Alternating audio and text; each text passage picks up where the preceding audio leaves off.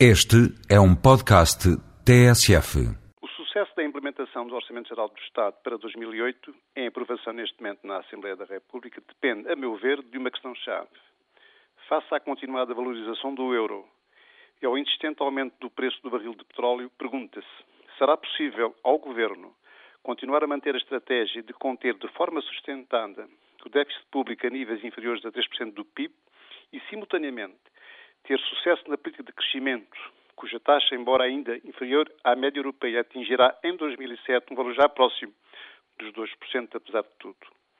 O Governo define como metas no orçamento para o próximo ano um crescimento económico otimista, diria eu, de 2,2%, um déficit público ambicioso, de 2,4%, e uma dívida pública de 64% do PIB, percentagem bastante próxima dos 60% exigidos pela União Europeia. Mas há que ter em conta que o preço do petróleo está estimado no orçamento, em termos médios, em apenas 75 dólares por barril. E ele ronda hoje, como sabemos, cerca de 100 dólares já. E, por outro lado, o euro não para de se valorizar em relação ao dólar, já valendo hoje cada euro quase um dólar e meio. Acrescente-se que em 2008 a receita fiscal atingirá um pouco mais de 36% do PIB, o que, sendo aceitável em termos europeus, suscita a questão da composição desta receita fiscal ter uma característica preocupante. É que o peso dos impostos indiretos tem-se agravado nos últimos anos e eles representarão, em 2008, já cerca de 42% da totalidade da receita fiscal, aumentando a receita do IVA só por si 8% em relação ao ano anterior. Um estudo recente sobre a atratividade da Europa em relação ao investimento direto estrangeiro indica que a Europa continua a perder importância relativa, especialmente a favor da China e da Índia. Portugal surge com uma fraca atratividade do capital estrangeiro, embora com uma melhoria significativa este ano, em 2007. Sendo uma das várias fragilidades do país, não tanto o nível das taxas de imposto praticadas, mas mais a complexidade e a burocracia do nosso sistema fiscal.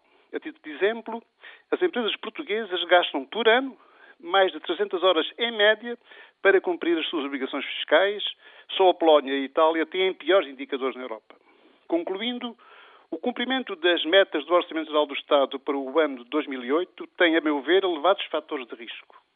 Penso que há agora condições menos favoráveis para apostar num crescimento mais forte da economia, dado o elevado preço do petróleo e a valorização constante do euro, a conjuntura é agora também menos animadora para uma eventual e desejada baixa de impostos no próximo ano.